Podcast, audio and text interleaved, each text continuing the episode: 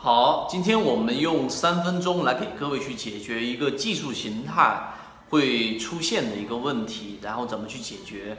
那就是怎么样去确定一只个股的突破形态是真实的突破形态？我们经常会去寻找着不同的机会，比较稳定的就是我们前面讲过的上升回档、上升回档、上升回档。对不对？就上涨过一波之后，只要回踩到一波这一个主力成本的支撑，或者说是前面的一个高点，我们说传统技术里面有说，一个压力位一旦被突破之后回踩，那么这一个压力位就会转化为支撑，这个叫做上升回档。那么另外一种模型呢，就是我们所说的寻找突破。突破往往是一只个股它由弱势变为强势的一个呃比较重要的关键点位。并且做突破个股类型呢，它还有很多的优势。虽然说成本会相比于回档的个股略高一点点，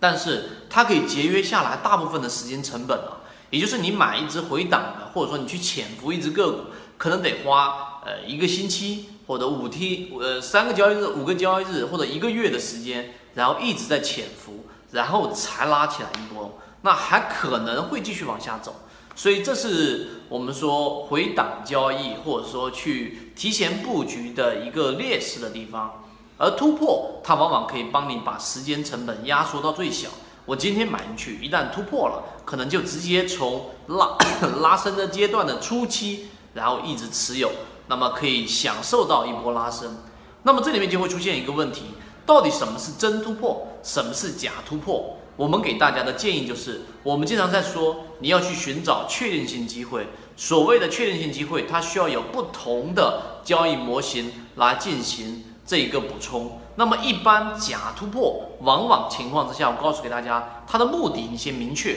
是为了骗线，所以不要去做那一些啊，例如说那一种均线啊，一百二十日均线、二十日均线下方的突破，这种突破不要去买，往往是我们所说的这一种骗线。第二个一定是要主力一波高一波，你要看第二个条件，回撤的力度，回撤的力度，如果说是快速的回撤，回撤，或者说是缓慢的这种小阴线分时图往下回撤，并且它不做任何的修复，这一种回撤是有问题的。反之，只要它快速的跳水，并且快速的修复，那么这一种就是强势的特征。第三个，那它的回撤过程当中，你需要用其他的这一种。呃，这一种角度去做安全性补充。那么第三个就是资金，一定要是选择主力资金持续流进的，哪怕是它这一种呃资金走平都不要参与，一定是主力在持续性流进的。一旦突破，你就可以干嘛呢？选择一部分仓位介入进去，这个是主力资金，它又把你把成功率再往前推一推。最后一点，第五点就是你要通过主力的一个状态。很多人只看主力扔进去了，却不去留意这一个主力到底是不是我们所说的这一种，呃，这种状态是控盘的还是没控盘，是超跌的还是没超跌，这些主力状态他都没有去参考，就仅仅是因为今天资金流进了，突破了，然后就去买，这是有问题的。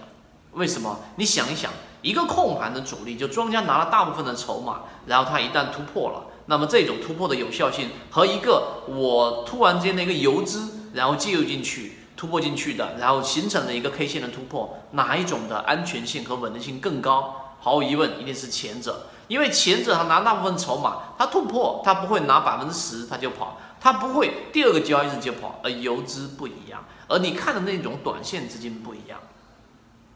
所以今天我们这五个点是这一个怎么样去判断到底是真突破还是假突破的一个关键。今天的三分钟只是我们这一种啊，把框架给各位去简单讲一讲。那么至于我们更多完整版的这样的一个视频，以及刚才的框架的细节，知道的人互相转告一下。而如果说不知道的，那就想办法去找到我们就可以了。好，希望对你有所启发。各位再见。